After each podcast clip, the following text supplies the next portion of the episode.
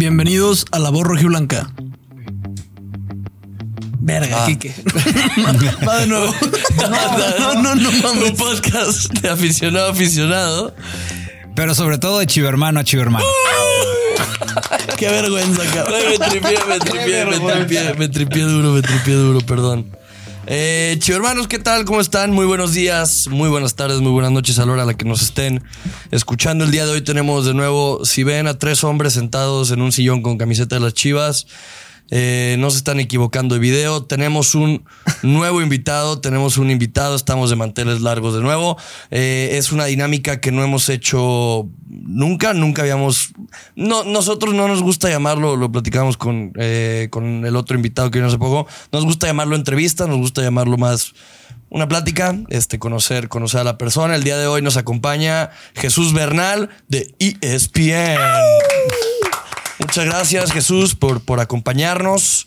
Eh, estás en tu casa, la voz, la voz rojiblanca. No, muchas gracias a, a ustedes. Eh, medio random cómo es que se dio esto, porque acá Charlie me, Le saqué topó en el estadio y me habló y así. yo así. ¿Qué pasó? Pero, pero bueno, ya este, ya me dijo, la verdad es que ya, ya los había visto. Ahí en TikTok este, me aparecen bastante sus clips. Entonces, sobre todo, ahí es donde, donde los, pena. donde los veo. No, Le dijimos lo mismo, güey. Y, y, y ya me contaron el, el clip más famoso que tienen y dije, sí, ya lo vi. Sí, el de. ¿cuál? El de la América. Ah, ah, sí, sí, sí. Fue él, ¿eh? Fue él. Fue él. Mírenle él. Es nomás él. Es nomás él. A ver, No, ya, ya. No, Ya. ni empieces. Ya. sigo pensando lo mismo. Aunque, aunque a mucha gente le cale, aunque a mucha gente le cale, no, pero ya me di cuenta. Eh, Esa vez sí fue la primera vez tú que estás dentro de, dentro de los medios.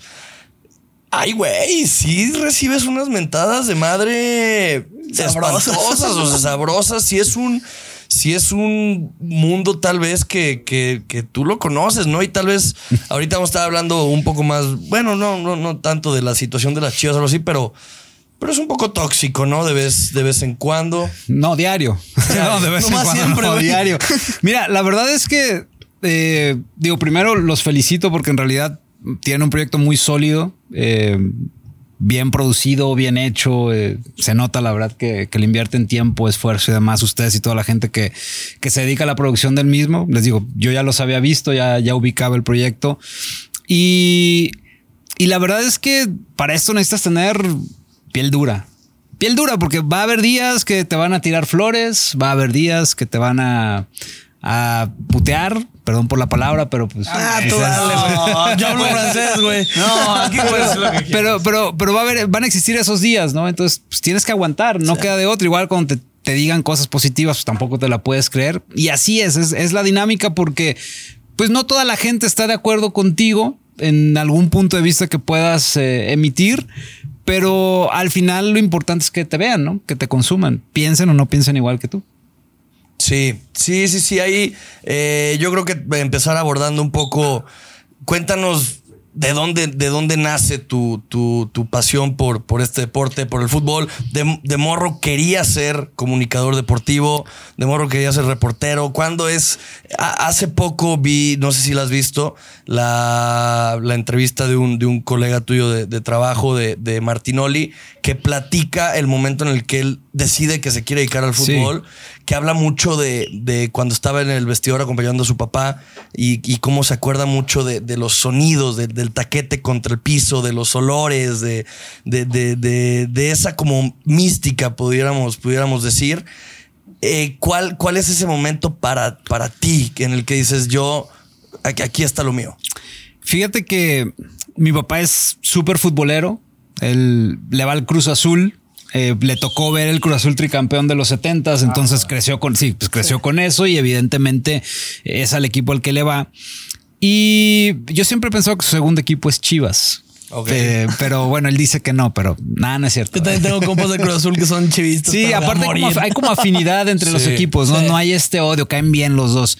Eh, y, y él, pues supongo que tuvo esa influencia en mí porque, este, yo recuerdo el fin de semana y en aquel entonces había partido los viernes a las 8.45. No creo que ustedes ya no les tocaron porque estaban, estaban No. muy jóvenes, pero jugaban los tecos. Entonces era eh, ver o escuchar los partidos del viernes porque luego los cerraban la transmisión de la tele y los tenías que escuchar por radio nada más. Y el sábado me acuerdo perfecto, Toluca a las 3, Veracruz a las 5, los Regios a las 7 y el Atlas a las 8.45. ¿no? Van los partidos. Y luego el domingo, las había, Chivas. Había partidos a las 3 de la 3 en tarde. Toluca. Toluca juega a las 3 de la tarde. En sábado, Bueno, ahorita sábado. domingo a las 12, no, no es como que la hayan mejorado mucho, No, eh. Y luego venía el domingo a las 12 y siempre había dos juegos a esa hora, entonces uno pasaba diferido, o sea, uno pasaba hasta las dos, pero como no había internet, pues ni te enterabas, ¿no? O sea, si no, si no prendías el radio, que a lo mejor era el medio que tenía esa posibilidad de informarte qué estaba pasando en el momento, pues ni te enterabas. Entonces ponías el partido de las dos diferido y luego Santos jugaba a las cuatro. Entonces ahí te echabas toda la jornada, ¿no? Me, me acuerdo mucho de eso. Entonces, como que yo siento que de ahí me nació el, el gusto.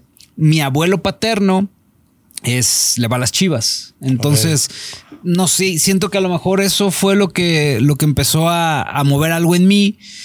Y, y bueno, pues Martinoli vi la entrevista, pues su papá fue profesional, digo, el mío no, pero iba a jugar los domingos. Entonces, también me acuerdo de los olores de, del árnique, de todo esto de los señores ahí, este, El Vaporrub, dice. ah, panzoncillos ahí que se iban a poner a jugar. Muchas ¿no? veces en esas ligas se lo toman hasta más en serio que en un partido Sí, profesional, no. ¿eh? Era, era la liga de papás de, de la escuela donde, donde ¿Dónde estaba yo en la primaria en aquel entonces, el- en la Náhuac Chapalita, y estuve. Entonces. Tú eres tapatío hacía- así. Uy, me cagan, güey. ¿Quién? ¿Los, ¿Los de Chapalita? Sí, güey. ¿Por qué?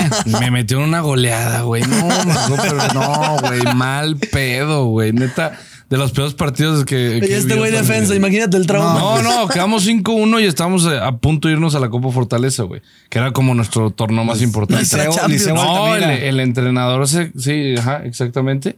El pinche entrenador se quita la camisa, la tira al piso y le empieza a pisar y dice: Esto nos hicieron hoy. Pisaron la camiseta. ¡Ah, la madre! Sí, no, no, no. Intenso. De 11 años, Sí. ¡Qué mamador, Qué güey! intenso, ¡Qué qué intenso. Te voy a decir ¡Qué que intenso, güey! Oscar era muy intenso y muy mamador, pero desde. Sí, claro. Pero desde el día uno nos dijo: Yo los puedo tratar como niños de escuela privada o como profesionales. Ustedes me van a Mil dictar veces mejor pedo". de escuela privada, No, carnal. profesionales, pues, no iba a llegar a ser profesional, pues por lo menos un año, güey. Sentir y, pues, sí. Y ese me acuerdo, me acuerdo perfecto. Diario que dicen ese pinche nombre, digo, verga, que No, fuimos fíjate, sus hijos. Yo, ahí tengo una historia al revés. Este, una vez en una final, y ya me salí del tema, pero me No, hiciste dale, acordarme. dale. Una vez en una final de Liga Córdica, eh, nos tocó el Liceo del Valle. Entonces, Los putos élites. Ah, perdón, perdón. Somos Perdón, tres, cabrones, pendejos. perdón, Somos tres, güey. Ah, Perdón. no, yo ya soy papá Liceo, entonces somos cuatro. Chingada. No, qué pena. No, pero bueno, no- nos toca, nos toca el liceo y en la ida en las canchas del Chapalita les ganamos 4-1. La ida de la final, 4-1. No, pues ya. Llegamos a la vuelta pues, sobrados. Sí. 5-0, perdimos. No mames. Si ni el Cruz Azul se ap- atrevía tanto. Aplicaban un Barcelona. Eh, sí, sí, sí, sí. Dijo Cruz Azul, ahí güey. déjala. Una, una Cruz Azuleada, un Barcelona, como lo quieran ver, cualquiera de las dos aplica. Las dos aplica. Pero bueno, entonces, en realidad siempre mi, mi infancia estuvo como muy, muy ligada al, al fútbol. Y ya para terminar todo este contexto y, y darte el, el momento preciso, eh, tampoco les tocó a ustedes, eh, pero en, en el 99 fue la Copa Confederaciones aquí en México. Me tocó, me tocó. Sí. Digo, feto, pero te tocó. año? Tenía un año. En, en- yo tenía 9, 10, tenía 10, 11. Tenía 11 cuando fue la Copa Confederaciones aquí. Y me marcó mucho porque pues había publicidad por todos lados, hablaba mucho del tema. Vino Ronaldinho eh, a jugar a Guadalajara, o sea, fue toda una locura. Y yo me acuerdo que, o sea, en, en ese momento pensé, dije, bueno, a ver, si yo tengo que pagar por ir a ver fútbol, pues qué padre que un día me paguen por estar ahí en el estadio, ¿no? Dije, se me hace que me quiero dedicar a eso. Ahí por ahí. Y desde ahí, o sea, desde ese momento tomé como que la decisión a los 11 años y M aquí. A huevo. ¿Te consideras que, que siempre fuiste muy clavado en el fútbol? O sea, en el sentido de las pláticas con tus amigos, eras más analista, eras más, o sea, de... de- porque el fútbol, la verdad... Que nos, que nos cuente cómo conoció a su esposa. Todos los futboleros van a empezar, pues, güey, le empecé a hablar de fútbol, güey, a una niña y se enamoró, güey. Pues. No, yo, yo No, porque no, te, no pre- así. te pregunto... Dice, gracias a Dios, así no fue, güey. Qué bueno que lo digo porque no sé, como que pensé que sí era, que había sido así. Dije, No, ok, no, bueno. no, Sí, quién. Me digo, sí le gusta y, tiene su chivabono y todo, pero, no. pero no, no, no, nada que ver. Nada que ver. Es que así la hace Juanca, por eso le va mal, cabrón. Ya. Sí, hermano, por eso llevas seis años sin novia, cabrón. Güey, dos. Perdón, sí. Perro. No, yo te, yo te, yo te pregunto. Jesús, por el sentido de, pues, conocemos, ya, ya lo hablábamos. Además, ¿tú ¿no? qué, Del- perro? Yo uno. Ah. Hermano. Ah, no vale, güey. No, no, no. De ahí fueron tres meses seguimos. hermosos, güey. Bueno, ya, pero de aquí Jesús chutándose todo, güey. Eh, no, y, y- y, pues sabemos que muchas veces en el fútbol, pues se presta a todo el mundo quiere ser el que más sabe, ¿no? Todos quieren ser el, el- el más conocedor, el que tira. eh, ahorita está de moda la palabra eh, factos entre la chaviza. Sí. Eh, la, La palabra, la Factos. palabra factos, el, el- el que se tiene todos los, los datos, el, las camisetas así. El más FIFA, güey. El más FIFA, o sea, ¿y cómo eras tú? O sea, tú te dedicabas más a siempre tener la verdad, buscar la verdad, o sea, ¿cómo, cómo empieza eso? No, es que sabes qué pasa que veía toda la jornada.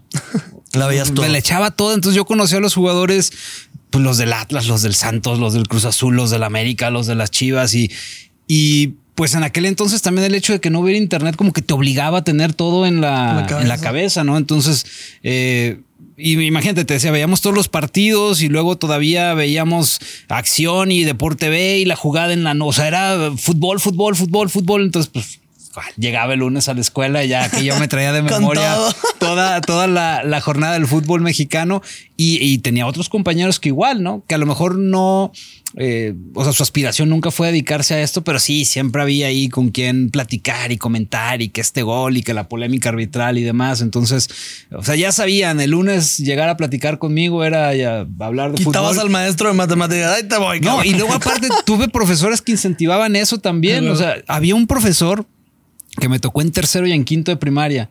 Los lunes, la primera hora era platicar de la jornada. Chulada, güey. Chulada. Lo quedaría por estar en esa clase. Sí, no, no, y aparte le iba a la América, entonces ya te Ah, imaginarás Se armaban los cuando perdían las Chivas, no, pues con todo. Y en aquel entonces era cuando estaba la pre pre Libertadores, o sea que los mexicanos tenían que ganarse el boleto contra los venezolanos, la Interliga, luego contra los venezolanos para luego clasificar. Y hubo una donde avanzan Chivas y América, entonces literal jugaban cada 15 días. Cada 15 días jugaban y el América traía, dijo a Chivas en ese entonces, era como ahorita más o menos.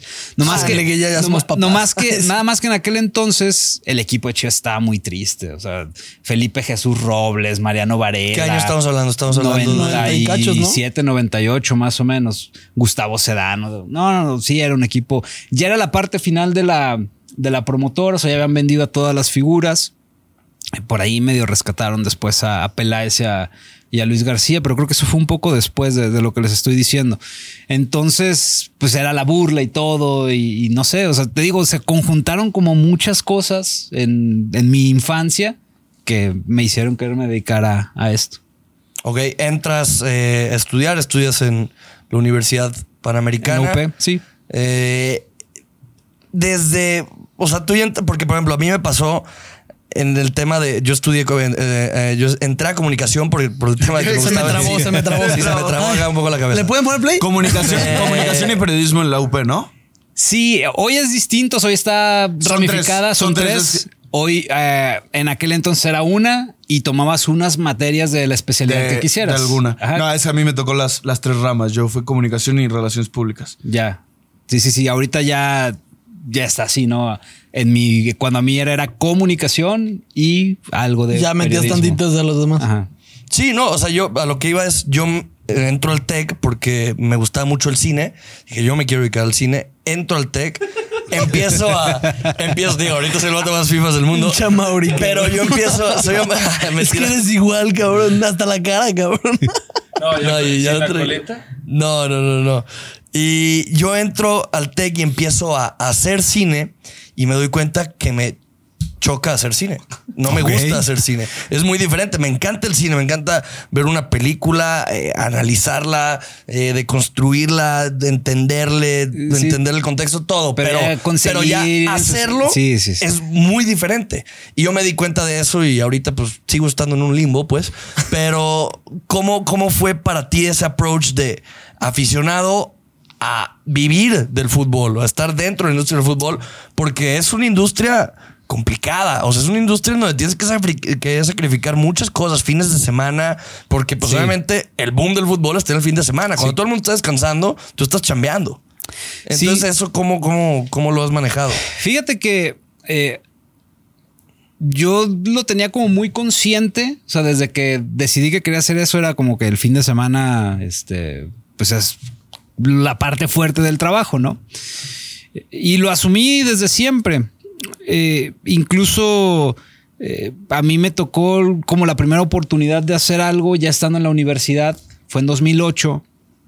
Eh, llegan pidiendo un, un practicante si quería entrar a Promomedios porque había una vacante ahí de, de deportes, ¿no? Y pues luego, luego me, me can- ah, a ver, ven, ven tú, ¿quieres ir para allá? Sí, ah, órale. Ya me presentaron con la gente ahí de, de Promomedios y, y no, o sea, fue, fue un shock muy grande porque fue, ah, mira, aquí está tu grabadora, pum, vete. Lo primero que me tocó cubrir fue un entrenamiento del Atlas. Me acuerdo perfecto. Ah, ve al entrenamiento. Qué triste, pero... Pues sí, pero bueno, no quiero ofender a nadie, pero pues en el escalafón, obviamente, este Chivas acapara mucha más atención. Entonces, a alguien que va entrando en su primer día, pues no le van a decir ve y cubre las Chivas. O sea, tienes que ir Sí. aprendiendo como esta labor. Y, y yo me acuerdo que, o sea, a pesar de ser aficionado al fútbol, o sea, ya estando ahí, ay, güey, o sea, te das cuenta que no es lo mismo, ¿no? O sea, a ver, y entonces ya no bastaba con que me supiera los, los titulares o las figuras, tenía que conocer a los 25 del plantel y ver quiénes vienen en fuerzas básicas y, y entonces eh, ver el técnico qué está haciendo, a ver cómo va a jugar. En aquel entonces había más libertad porque puedes ir a ver los entrenamientos, entonces había muchas más cosas de las que te enterabas. Pero ya fue dije, ay, güey, o sea, esto, esto no basta con que, ah, sí, me gusta el fútbol, Sí, veo la jornada y ya, y ya puedo, ya puedo platicar de esto, ¿no? Tienes que conocer un poco más.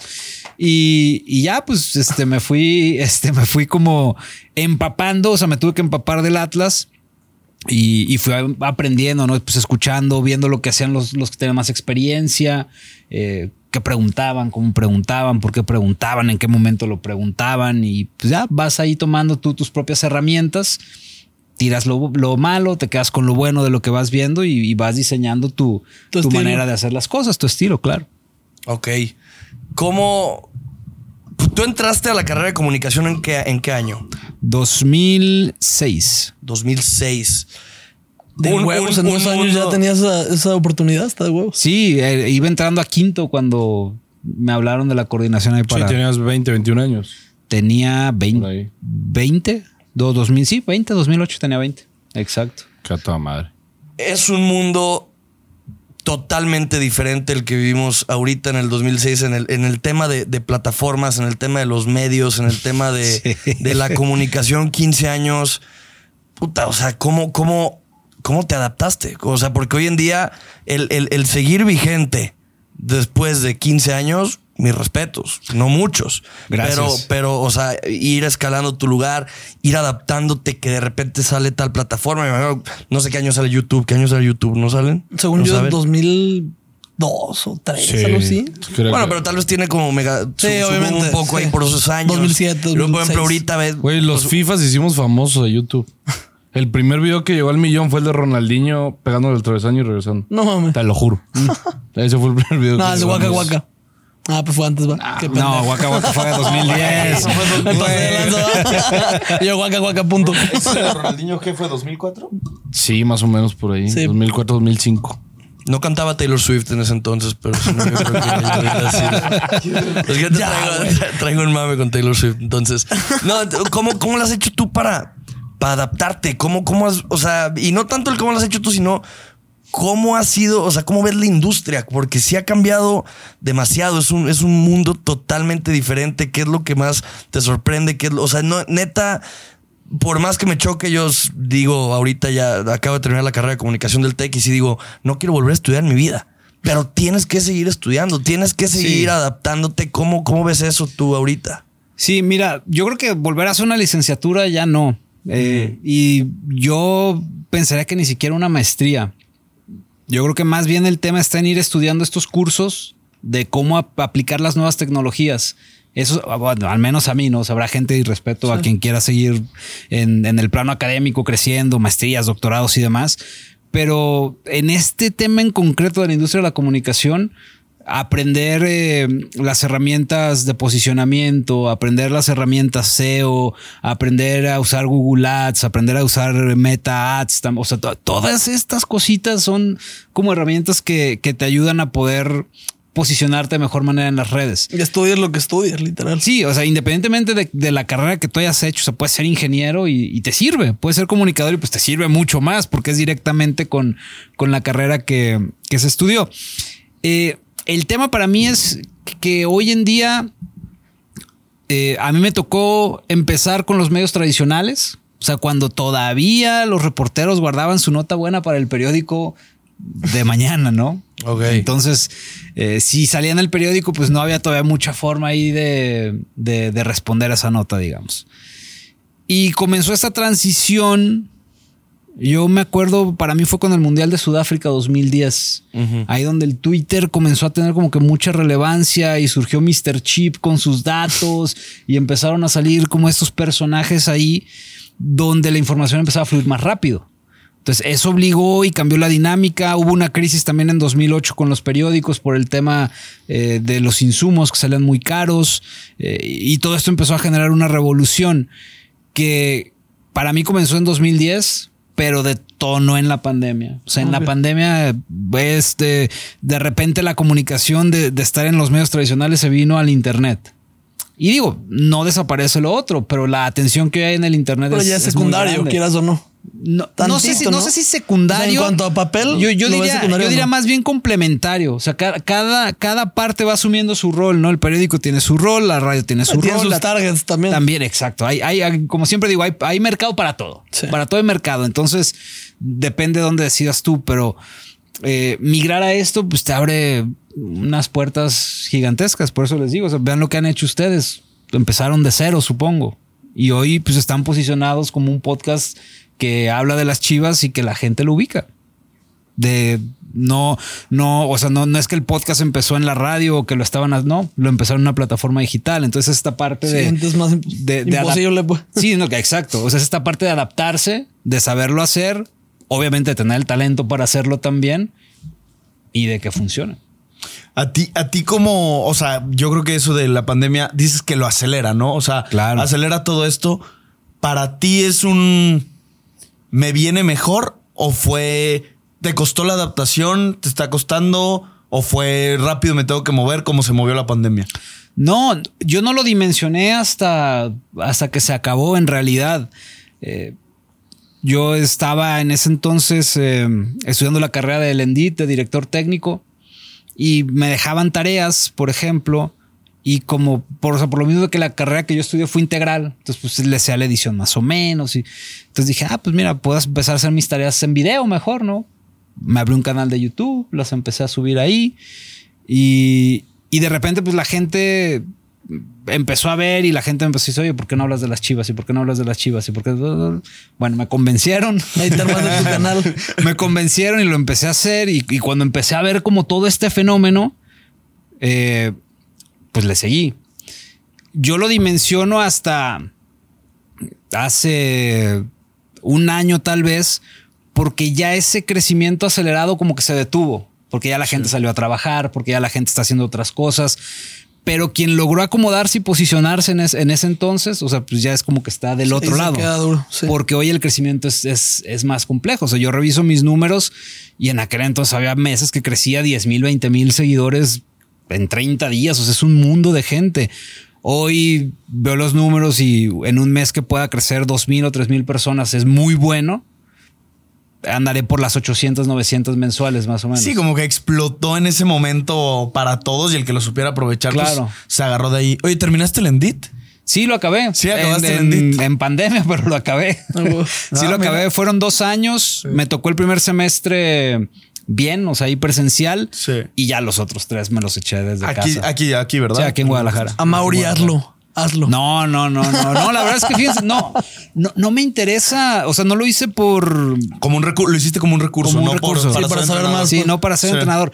Ya a lo mejor en algún momento algún equipo amateur y de, de- de muchachos que ya entiendan un poco más el juego lo podría hacer, pero no, dedicarme al, a- al profesional y eso no, ni, ni por Ni aquí por ahí me, pasa. Siempre, siempre no. dividiste bien eso, ¿no? Entre el campo y los medios de comunicación. Sí. Lo tuviste claro siempre.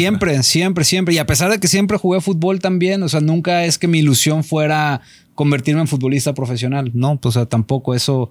Como que para mí el fútbol fue más, más diversión. O siempre ha sido mucho más lúdico. Más entretenimiento. De más- hecho, hubo un momento donde sí me di cuenta que yo no tenía eh, la tal vez la, la- la mentalidad para haber sido futbolista profesional, porque el primer semestre que estuve en la UP, estuve ahí en la, en la selección de la UP, Ah, o sea, eras bueno.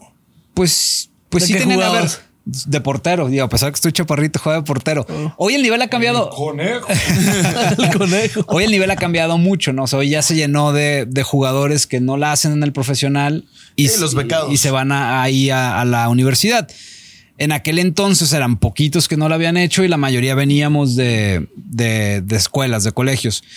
Igual te daban beca, ¿no? Pero el punto es, o sea, que al haber ya una beca de por medio y un compromiso de tener que ir a entrenar cinco días a la semana y jugar el partido del fin de semana y si no te convocan, pues vienes y entrenas y toda esta parte, para mí se convertía en un estrés, o sea, ya no lo disfrutaba. Era muy estresante que se convirtiera en una obligación. Sea, ahí fue donde dije, no, o sea, no, digo, ya nunca me lo planteé, pero ahí fue donde yo descubrí que ni era lo mío tampoco, o sea, no, no, no me hubiera dedicado a eso, pues. Y ¿En te, qué? te apasionaba más lo otro. Sí, siempre. Totalmente. Siempre, siempre. Oye, el del entrenador de la UP era, el uruguayo. Valdemar, claro, Valdemar. el Uru, no mames. Valdemar Madama. era el Qué genio, güey. ¿Quién, No. quién, quién, quién, quién? El Uru, güey, el del liceo, güey. Ah, me cagaba. Güey, nunca se supo mi nombre, güey. Ah, pues No, papi, güey. papi. Los pies izquierdos, papá. Que, que, que, que no. Sí, que respeta, Güey, perdón, uruguayo. Les voy a decir algo, la No, verdad, pero la verdad me veía como con un. ¿Este pinche gordo qué, güey? O sea, sentía, sentía su mirada, güey. Sentía su mirada. Fíjate que eh, es muy buen, igual, es muy buen tipo. Eh, yo ya, yo lo conocía porque su hija, que se llama Joana, estaba en la misma prepa conmigo. Entonces, pues, yo conocí al señor y ya cuando quedo y todo, se acerca y me dice, ven. Le digo, ¿qué pasó, profe? Me dice, yo en la cancha soy un hijo de puta. Afuera somos amigos, pero en la cancha soy un hijo de puta. Va. Y sí, no, sí era Tal cual. Tal cual. Pero, pero es, es, en realidad es muy buen técnico. O sea, después de que empecé a estudiar, o sea, me di cuenta que el tipo sabe y muchas cosas que, que ponía en la cancha ya después, o sea, lo hice consciente. Dije, no, es que, o sea, este señor tal vez pudo haber hecho más que haber dirigido en la universidad solamente. O sea, sí, sí tenía tablas para haber dirigido profesional sin problema. Yo dejo de jugar porque me trueno ligamento cruzado y el menisco de la rodilla derecha. Ay, nada. Ya viste, chala, ya, ya, y déjala, güey. Estamos repitiendo historia. eh. O sea, estudiamos en la UP, misma. me rompí la rodilla, jugamos en la selección Ah, de la. UP. ¿Con quién tocó? ¿Con Peredo? Peredo, Peredo. Peredo y Oscar. Peredo, Pero él Pe- sí jugaba bien. Peredo, Peredo era el entrenador de porteros en ese entonces. A Sí, Peredo, luego, luego lo agarraron de. Ah, de- ya de- a, a Peredo lo conozco perfecto. También le mando un saludo al buen Peredo. Trabajó en Chivas mucho tiempo, por cierto. Ah, que chingue su madre. Bueno, eh, el punto es que eh, me acuerdo, era un partido de eliminatoria para esos torneos nacionales que hay y me toca jugar, ¿no? Entonces, primer tiempo nos estaban apedreando el rancho durísimo, una, una universidad de Ciudad Guzmán, el Tecnológico Ciudad Guzmán. Y acá atajando todo y demás. Llegamos son- llegamos al son buenos. Sí, son buenos. Llegamos al vestidor y, ya, y ya dice el profe, ah, figura, héroe, no sé qué, y la chingada. No, pues algo motivado el segundo tiempo, ¿no? Nos hacen gol, no tuve nada que ver. Ah, como al 85 empatamos, pero así nos costó un uno y la mitad del otro empatar el juego. Entonces ya el partido está empatado, tiempo agregado. Aparte él tenía, creo que teníamos uno menos, entonces cuando pasaba eso gritaba Catenacho y ya sabías que tenías que hacer línea de 5, 4 en Sí. medio, un delantero. todos de medio cancho para atrás y a cerrar espacios, nada más el equipo recorriendo y cerrando. Uruguayo. Entonces, te como portero, pues te cosían a balonazos desde donde se podía para tratar de rematar, ¿no? En una de esas cometemos una falta en el vértice del área grande y por la cercanía, de ahí por lo general pues los centros son tendidos. Pues si tiras un globo es un regalito para la defensa. Tienes que buscar un, pues algo que alguien pueda rematar, que alguien pueda tocar para meterlo a la portería. Y como siempre, pues está, han escuchado el término de los hijazos, ¿no? Pues tenía su, su hijazo, era el capitán y era el defensa central. Y entonces viene el centro y yo veo que el delantero de ellos le gana a mi central. Entonces, pues me iba a rematar de frente, o sea, sí, de frente me iba a rematar, me iba a fusilar. Pues mi reacción fue, pues me le echo encima, o sea, ya, ya no hay de otra, o sea, ahí viene solo contra mí con ese centro. o Le pasa digo, el balón. Nacho. Y, O pasa el balón o pasa el cabrón. y ahí voy yo y pues me la aviento encima. Entonces, como yo ya iba tarde también, peina la pelota. La pelota entra, yo me quedo así y nomás escucho desde la banca. No volvés a jugar. No volvés a jugar. No. Llegamos al vestidor y, y lo primero, ¿qué pasó? Pues yo le dije lo que vi. No, pues es que al Choco le ganaron. ¿Qué dijiste? Yo no, pues es que le ganaron en la marca. ¿Qué dijiste? Ya, pues yo la cagué, pues ya. porque obviamente. Perdón, ya, pues. Sí, porque obviamente, pues no iba, o sea, no iba a aceptar que a su hijazo le echara la culpa de lo que había Sí, pasado, ¿no? Y, y me la cumplió. O sea, no volví a jugar y como a los dos meses me rompí. Y ya cuando me rompí, yo mismo dije, ah, ya, esta es la señal de que ya, déjalo por la paz y ponte a estudiar. Y, y ya fui, le di las gracias y se acabó. Digo, una señal un poco, un poco dolorosa. Dura, ¿no? sí. Aparte, regresando al tema de los olores, yo me acuerdo, o sea, yo iba bien decidido ya a decirle, no, ya, ya estuvo, profe. Llego el primer día de la pretemporada y en cuanto olí el pasto, sí fue así, no, es que cómo voy a dejar esto. Es, ese olor del pasto es... pff, Precioso. pero ya... No mames, que, que ya, güey. Recién ¿Cómo, podado. que- cómo quieres que el Uru se acuerde de ti, güey? No, güey. Nah, pues, güey. Yo al fútbol soy más analítico. Soy de facto. Gracias a Dios, cabrón. Porque puta. No, pero ¿lo han visto ese güey, el analítico? Yo no. Todavía no llega al podcast. Es teórico, es teórico. Es teórico, analítico no. Eh, Entonces, pues ya cuando huelo el pasto, dije, no, pues huele muy bonito y me trae muchos recuerdos, pero ya, o sea, dije que hasta aquí y hasta aquí, ya di las gracias y se acabó. Ahí se acabó mi historia. ¿Sabes el jugador que yo hubiera sido? No, no, no, les mentiría, la verdad, no, pues hasta ahí me alcanzó y ya. Un poco adelantando los, los años que me, me entró la curiosidad ahorita. ¿Qué año entras al Endit? 2019. 2019. Nos Ajá. habías comentado que llevabas en ESPN pandemia. desde el 17. 2017. Ajá. En esos dos años, o sea, la razón por la que entras al Endit es un quiero, o sea, quiero saber más de lo que trabajo. Te, te- en ESPN te dicen que tienes que entrar, lo haces. ¿Cuál es la razón por la que entras al Endit? Porque ya tenías la chamba, ya llevabas dos años en la chamba. O sea, sí, mira, si te soy sincero, eh, mi sueño de esto siempre ha sido hacer transmisiones de fútbol. O sea, e- eso es lo que, lo que a mí más me gusta. Entonces, eh, cuando entro ahí, pues ya tengo dos años, pues empecé a recapitular de ya todos los años que ya llevaba dedicándome a este tema, ¿no? Dije, ay, güey, llevo ya nueve años. No, nueve, diez, once, 2019. Llevo once. Dije, no, o sea, tengo que hacer algo para, pues, para propiciar esa posibilidad, ¿no? Entonces me metí a estudiar, lo acabé. Todavía tuve que esperar un año y apenas el año pasado ya me dieron la oportunidad de empezar a participar en las transmisiones de, de fútbol que hay el fin de semana, ¿no? Eh, me ha tocado desde la femenil de Italia, este, hasta Eredivisie, Serie A, Ligón. Este, año, por ejemplo, que, que arrancó hace dos semanas, este año futbolístico, pues me han tocado dos partidos de la, de la Ligón. Entonces, al final mi meta era esa, ¿no? El, el poder estudiar para que tener las credenciales completas de, pues me estudié comunicación, estudié la carrera de director técnico, pues creo que puedo participar en una transmisión de fútbol. Como facilitárselas, cabrón, la decisión casi casi. Sí, exacto. Pues es tratar de propiciar algo que, que yo veía que en, en ninguna de las empresas donde había estado había sucedido, pues. Entonces, pues hasta ahora salió. Trabajas en. Me, me, me mama cómo le dicen a ESPN el el eslogan de el líder mundial de los deportes. El líder mundial, sí. Trabajas en el líder mundial, es el sueño de, de muchos eh, viendo de, de muchas personas alrededor del mundo en, en una empresa tan, tan, tan chingona. ¿Cómo es el trabajar en, en, en ESPN? O sea, es todos los días algo, algo diferente, me imagino. O sea, ¿qué, qué, qué, qué le puedes decir a la gente de cómo es un día de Jesús Bernal en, en ESPN? Es que suena hasta bien mamador, imagínate. ¡Qué pituche! ESPN, no mames. Esas eran las buenas, güey. Sí. De hecho, ya la cagaste porque le quería decir, a ver, échate como si fueras a acabar después de un entrenamiento de Chivas. La típica que se aventaban. Desde la ciudad de Guadalajara, Juan Carlos Castellanos. ESPN, porque todos lo hacían diferente. sí, sí, güey. ESPN, ¿no? Ahorita vamos Y- echando sí, nuestro ESPN. sí, sí, sí, Prepárenlo. Güey, Eh, creo que no voy a poder. no lo voy a armar, cabrón. ¿Cómo, ¿Cómo es el trabajar en ESPN? Pues mira, el depende mucho qué, qué es lo que vaya a ocurrir, ¿no? Eh, digamos que el día empieza, o el día de mañana empieza la noche de hoy, llega una agenda de, ah, pues hay que hacer esto, hay que hacer el otro. La mayoría de las cosas tú las propones, pero bueno, hay otras que van saliendo, ¿no? Y se van acomodando en esa agenda. Entonces, dependiendo de lo que venga en esa agenda, es, es el momento en el que te activas. Aunque en realidad no, no, o sea, no puedes estar despegado de esto porque en cualquier momento pasa algo, ¿no?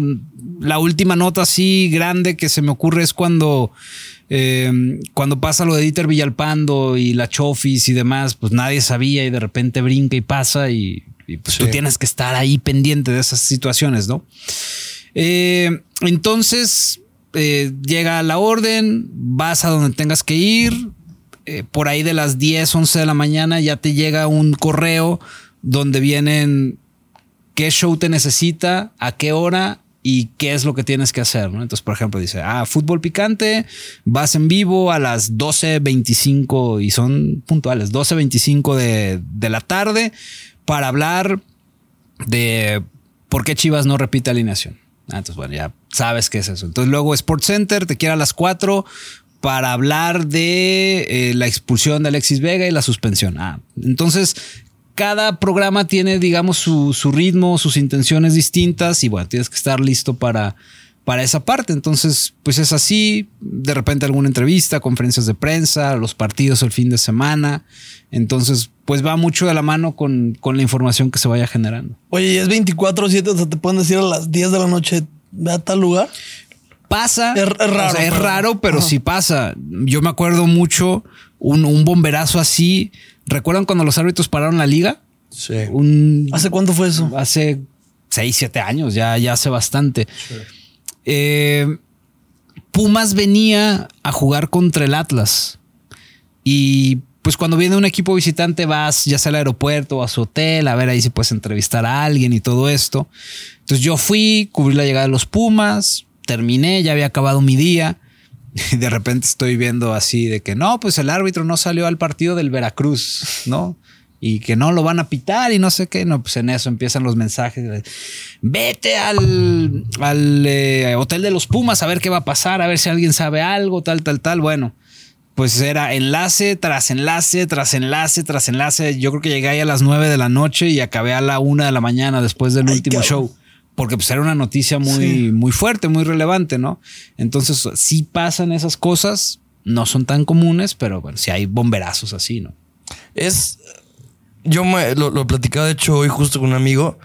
Eh, ah, Dios, es una frase que digo mucho, pero neta Pero sí. es que es, es- increíble que de todo habla con sus compas, güey. Está bien. Hoy, hoy- está hablando, hoy está hablando de eso con mi amigo.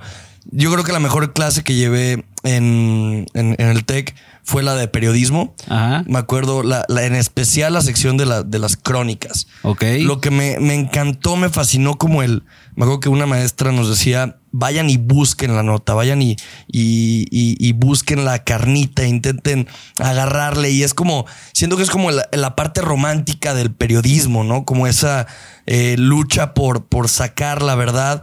Pero sí siento que a través de los años hay un clip muy famoso de Denzel Washington, no sé si lo has visto, en el que habla y dice, a ver, hoy en día, si no, o sea, si, si tú no lees, no estás informado, pero existe otro factor en el que si lees lo primero que sale y luego, luego, existe una posibilidad muy grande de estar desinformado. Sí. Entonces ya hay otro polo totalmente que es la desinformación, porque mucha gente por, por de plano no comprobar una nota, por, por sacarlo, por tener clips, por tener rating, por tener polémica, esa palabra tan famosa dentro de esta industria, saca las notas luego, luego. Entonces, ¿cómo, cómo fue para ti todo lo que te, te enfrentaste en ve y busca la verdad? Porque al final del día el trabajo del, del reportero creo que yo es el comunicar la verdad. Y hoy en día, ¿cómo se enfrenta con este sácalo en friega? O sea, ¿cómo, cómo, cómo te manejas tú ahí? Sí, sí es complicado porque, por lo que te decía, ¿no? Con este boom de las redes, pues resulta que hay momentos donde todo está fluyendo demasiado rápido y no te puedes quedar tú atrás. Antes, para que en el periódico saliera el día siguiente, tú tenías 10, 12 horas para preparar una noticia, no había ningún problema. Hoy no. Pero sí tienes que ser como muy cuidadoso, ¿no? Esto pasa más, por ejemplo, con, con, las cosas que te filtran, ¿no? Oye, que pasó esto, que va a venir fulano, que va a pasar lo de sutano. Entonces, muchas veces, por ejemplo, hay, hay información imprecisa porque pues te medio te la pasan y entonces con lo que medio te la pasaron tú ya la armaste, pero pues ya a las dos horas ya salió alguien a, a, a, o a completar lo que tú empezaste. O sea, sí, lo ideal es poder corroborar con varias fuentes antes de que puedas sacar la, la información. Eso siempre va a ser lo ideal porque te va a dar la certeza. Incluso me ha pasado, pero ahí es donde entra esta parte del criterio, ¿no? Que te dicen una información que ya de entrada te parece así como que media, media extraña, ¿no? Una turbia. Y pues empiezas a preguntar y no, y no, no es cierto, y no, no es cierto. Entonces, pues cuando encuentras tres, cuatro no es cierto, pues aunque alguien te lo dijo, sí. lo más probable es que no sea cierto, ¿no? Y no es que esta persona te lo ha dicho de mala fe. Eso le llegó, punto. Eso le llegó, te lo dijo y ya está, ¿no? Entonces hay que ser como muy cuidadoso con eso. ¿Tienes parte. un como una reglita tuya de mínimo tantos para que ya sea oficial? Eh, o depende también, obviamente. Del, mira, de, depende, de el, depende el tema y la fuente. Por lo general, procuro consultar con dos o tres al menos. Y, y si no, me respaldo también mis compañeros muchas veces. Okay. Oye, yo tengo esto, yo sé que tú tienes buenos conectes en tal lado.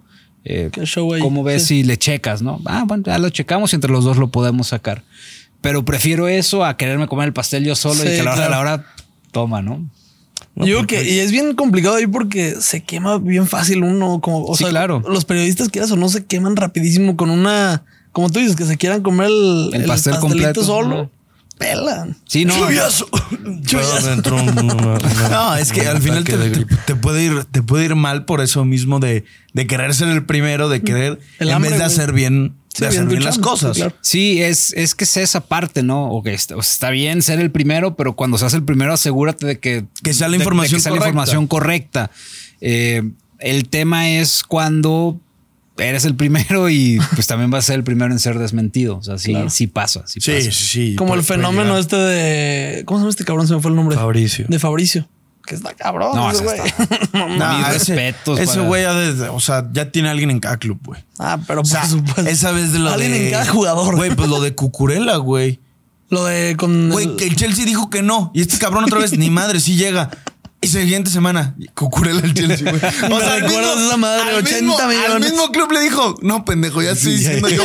ya lo cerraste, güey. llegar, güey. Ya no te lo mandé. Ya te lo mandé, güey. Ahí está. Está, está mi foto, no hay equivocación, güey. El otro, el otro día, ese, güey. El otro día veía un TikTok justo hablando de Fabricio Romano que tiene que ver con todo esto, que sí decía, güey, ¿se acuerdan de esa época en la que no existían Fabricios Romanos que, que te adelantaban el fichaje y si era sí, te la creías, esperar 100% a, a qué dijera el club. Y tú no, o sea, hasta hoy en día, yo lo, di, lo dijimos mucho en pretemporada, yo con las chivas, neta, no me creo nada hasta que vea el tweet oficial de la cuenta oficial de Chivas. Es que ahí, ahí hay otra parte que es muy importante.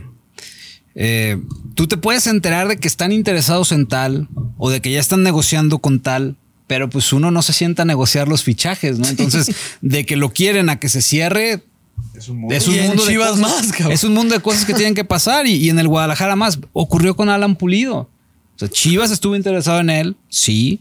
Chivas hizo una oferta por él, sí. Chivas se arregló con el representante de Pulido, sí. Y al final no llegó. ¿Por qué? Pues porque el Kansas City no quiso y lo convencieron de renovar. Va a yo estaba Charlie. terco, güey. Yo estaba terco, terco, terco, terco. Va a llegar. Es que justo en ese tema yo era el que le decía a Charlie. Yo le decía a Charlie, es que yo... Yo, yo, yo confío no en me, Alan, yo no, me, yo no me la creo con este equipo De hecho, del Guti tampoco me la creía. Yo creí que del Guti era un coqueteo de él para renovar. Porque muchas veces los futbolistas Pasa, hacen eso. pasa, pasa, Coquetean, inflan Y acá. ahorita se y- cree que lo de Pulido fue así, quieras o no. Eh, No, pero, o sea, pero es que sí hubo, o sea, sí hubo todo esto. Al final no se da. Pero ahí es también donde está esta diferencia entre decir, no, o sea, no es lo mismo decir, ya oficial, viene Alan Pulido, a decir, ah, eh, la directiva habló con su representante y hay un acuerdo entre ellos. Falta lo que pase con el Sporting Kansas City. Pulido tiene ganas de venir a Chivas, pero falta lo que. O sea, ahí, ahí es donde radica como esa diferencia. ¿Con Pulido qué crees que faltó? ¿Dinerito? No, que Kansas City lo quisiera. O sea, si Kansas City hubiera tomado la oferta que Chivas le puso sobre la mesa, Pulido estaría aquí hoy. El tema Y es que. para enero. No, no, no, va a renovar Va con a renovar Kansas, y punto, porque. Kansas siempre lo quiso renovar. O sea, por eso es que nunca aceptó las, las propuestas de Chivas, porque en sus planes ya estaba. Es que ni jugó con el equipo. ya estaba se- renovado. se perdió un año, exacto. Entonces, sus planes siempre ha estado renovar a Alan. eh, e incluso, ¿se acuerdan la foto esta que sube con Gael Sandoval? Sí. También se volvió a hacer ruido. Yo me acuerdo ese día. Luego, luego, con alguien que sabe mucho del, de Alan Pulido. Nada con Chivas ya, o sea, ya, olvídalo, o sea, ya eso ya, ya vino. Pero es que también a los jugadores siento que les mama. el- Sí, a huevo. Güey, pues nadie Como Vinicius con Mbappé. dices, ¿pa' Claro, qué? no, güey. este Rodrigo, perdón. Es que es lo que te digo, por eso yo ya agradezco que haya un Fabricio, para que llegue la noticia y verlo ahí, porque también el tema de Neymar antes de que se fuera, Piqué, que subía foto con Neymar y se queda. Oye. Eh, una semana después en el Paris Saint Germain, no, pues chingas a tu madre. Pero También- está padre, güey. No, güey, aprovecha Sí. cualquier situación, No, güey. a mí se en me su hace momento, padre. en su Juegan momento. con mi corazón. Cristiano. Ronaldo llegó a Madrid, pues tiene casa en Madrid, güey. No es que va a volver a firmar con el Madrid. y son los medios de comunicación que juegan con uno, güey. O- o es- güey. Lo de Messi, pues. No, no hablemos de ese tema. Messi va güey. en bola a Barcelona y chala. No mames. Va a firmar, güey. Va a firmar. No, porque sé que tiene o- casa en o es- Barcelona. O es, como la de Jorge Sánchez. Ándale. No sé de dónde, o sea, a ¿De ver. dónde salió eso? de- no, es que luego ahí también viene esta parte. A ver, hay que cuadrarlo primero antes de, de aventar algo así. Como para qué querría Chivas a Jorge Sánchez si ya tiene dos laterales derechos. O sea, Y Miguel Gómez que viene. y aparte que está Miguel Gómez que ya fue la pretemporada, ¿no? O sea, ¿para qué querría Chivas tres laterales? ¿Fue humo totalmente? Pues sí, o sea, ahí no, nunca que hubo nada. Es que Pero- ahí Fabricio Romano dijo que. No, él fue el, No, que, él fue el que salió a decir que no era cierto. no era cierto. Ah, ya, O o sea, ya, ima- ya imagínate, o sea, para que el güey hable ya de un futbolista mexicano que es, que es segundón del Ajax. Está Sí, sí, cabrón. sí, o sea, literal, sí, está cabrón. Entonces también pasa eso, ¿no? O sea, a ver, de repente hay que cuadrar esa parte. O sea, por más que te digan, no, es que Jorge Sánchez va a las chivas. A ver, güey. Espérate. Le tienen que pagar al Ajax por él.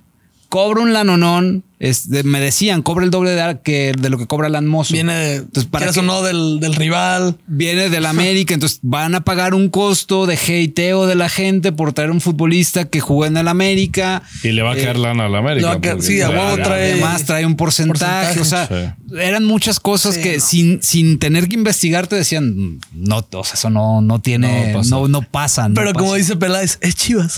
Pues sí, es Entonces Chivas. ya te la crees, cabrón. Es Chivas, pero no, o sea, en, en esa yo tenía claro que no, Sí. no iba a pasar. Estaba muy complicado. Algún, ahorita ya que hablaste de fichajes así, por ejemplo, lo que dijiste de Alan Pulido, ilusiónanos, güey. Algún fichaje en los últimos, no sé, 5, 10 años, lo que tú quieras, que dijiste, no mames que este güey puede llegar a Chivas.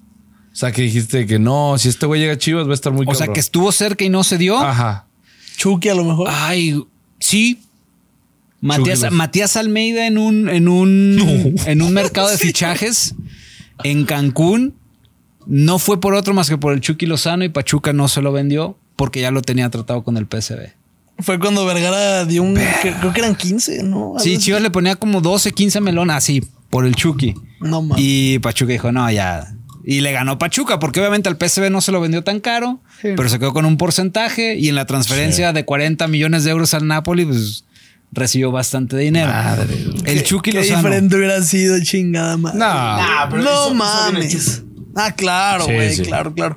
Chucky, él, Pero- él- él es uno. Pues Chucky va de regreso, ¿no?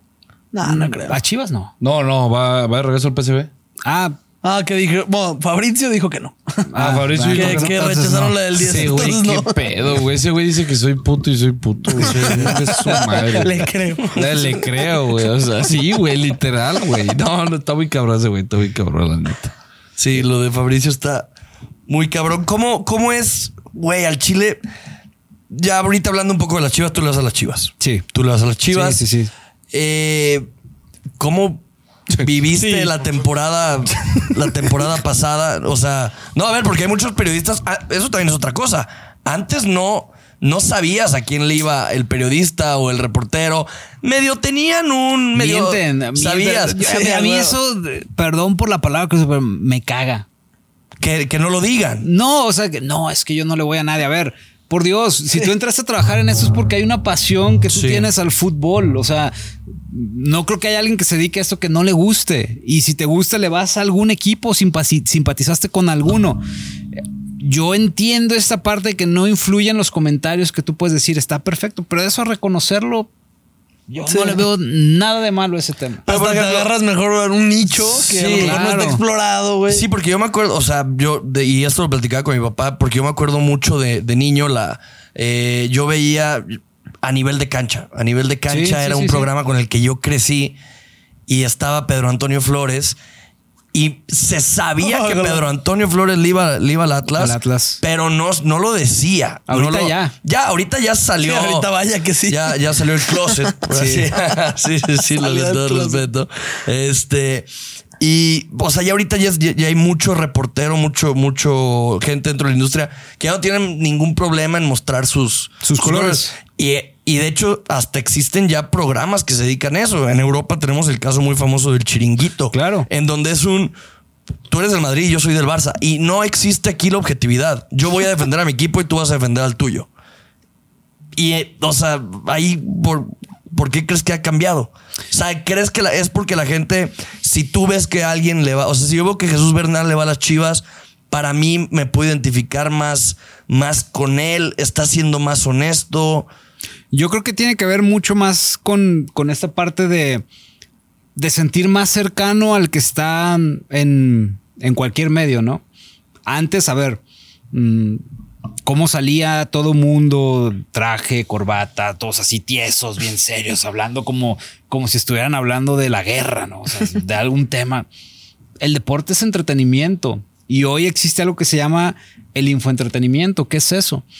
Eh, yo creo que por eso hay mucha más flexibilidad y, y, pues obviamente si hay un Pedro Antonio Flores que le va al Atlas, pues la afición del Atlas va a simpatizar con él y, y toda la interacción que tenga en sus redes en contra de Chivas, pues la afición del Atlas la va a apoyar y todo lo que hable a favor del Atlas lo va a apoyar y si le toca este criticar al Atlas y la gente está de acuerdo, pues también ahí van a estar con él, ¿no? Eh, entonces así tiene que, o sea, así, así, no que tenga que ser, pero así se maneja al día de hoy. Y que eso no funciona porque, eh, como tú dices, un, por así decirlo, un influencer. ¿Cómo vas a simpatizar con él conociéndolo de todo, güey? O sea, teniéndolo en tu mente mínimo como alguien cercano, que lo Claro. conozcas de más. Entonces, pues, si le vas a un equipo, simpatizas, quieras o no. Claro, o sea, pues genera esta parte de la empatía y, y pues la gente, no sé, te empieza, pues si le gusta lo que haces, te empieza a seguir, pues. Pero hoy en día ya se presta más a saber a quién le van los periodistas, narradores, Sí, analistas. Ya lo dicen en todos ¿Cómo? los pinches partidos. ¿Cómo viviste, cómo vivió Jesús Bernal el torneo pasado? El, fíjate, yo... Todos Llévanos, llévanos por esa montaña rusa, por favor, de, de irle a Chivas en el en el 2023. apertura. No, en el, No, cla- clausura. en el apertura 2023. Cuando- Clausura, clausura. Clausura 2023. Cuando- Vamos a llorar, güey. No, no, no. pero eh, acostúmbrense, es algo de lo que vamos a hablar toda nuestra vida. Es algo que es. Me urge que sean no, campeones. ojalá que ya sean campeones. Ya, sí, güey. Sí, está feo. Cuando, cuando empezó el torneo, que llegó Pauno, Fernando Hierro, yo no, yo no creía que Chivas iba a llegar a la final. Mis expectativas eran un sexto, quinto lugar, repechaje en casa, cuartos de final. Ya está. Y ¿no? chances, O sea, ¿eh? Así cuartos. O sea, ese, ese era como mi pronóstico inicial. ¿Por qué? Pues porque llegó un, buen refuerzo como el Pocho Guzmán, porque hubo cambio de entrenador, una directiva seria, tal. Dije, se tiene que superar. Senos, se- honesto. se ¿Conocías tú a Paunovic? no. No, pero bueno, si, si está Fernando Hierro con las Sí. credenciales que tiene, ¿Le crees? yo le creo. Yo le creo. Entonces, mi, mi pronóstico era, ok, si con los demás alcanzó para repechaje y de repente te metías, hoy tienen que ser cuartos, o sea, mínimo. Aparte está el pocho. Y ya, pues el equipo empezó más o menos, medio flojón, hasta que tomó esta buena racha después de medio torneo, ¿no? Que fue donde ya se metió a los primeros cuatro y empezó a pelear. Ya fue donde dije, ay, güey, todavía no me la creo. Semis, semis, porque eh, estás ahí entre los mejores, se sostuvieron. Dije, bueno, unas semis, ¿no? La verdad es que en esa liguilla, el único partido que yo no quería en los cuartos de final era contra el Atlas. Era el único que yo no quería para nada. Es horrible una semana de clásico. Porque además, digo, no sé si a ustedes les pasa, pero yo en lo particular, para mí el rival más acérrimo de Chivas es el Atlas. Para mí. O sea, hay gente que dice el América y está bien, porque entiendo que tiene una trascendencia nacional. Pero yo en mis círculos siente mucho más el. y en mis círculos cercanos tengo más amigos y que le van al Atlas. Entonces hay como esa pequeña guerra, ¿no? Después de lo que había sucedido, dije, no quiero porque Sí, no estoy dispuesto a que vuelva No a pasar una listo. catástrofe. No estoy listo, la verdad. Y menos que estos cabrones se metan otra vez y ahí vayan, ¿no? A ver si no terminan levantando el trofeo. Bueno, lo sufrí como no tienes una idea esa, esa serie. Cuando cae el gol fue como que... ah. Y luego con la de Furch fue... Y luego otra vez, ah. ya avanzan las chivas, ¿no? En semifinales, sinceramente, yo no tampoco creía que le pudieran, no, no pensaba que le pudieran ganar al América. Y menos, Nadie, después, y menos después de la ida, porque el América juega muy bien y tenía su sistema bien dominado. Y como lo platicamos, Nos habían bailado en. como lo platicamos antes, y no de este torneo. O sea, tú revisas los últimos cuatro o cinco años y a excepción de los chicotazos, eran, o sea, en Liguilla Chivas les ha ganado, pero en el torneo regular han repasado a Chivas en la mayoría de los últimos torneos. Entonces se da la, el resultado de ida. Dije, "Mm, ir a ganar la Azteca por dos. Está complejo, acabó. ¿no? Sí, sí. Y bueno, se da el milagro, gana Chivas, avanza.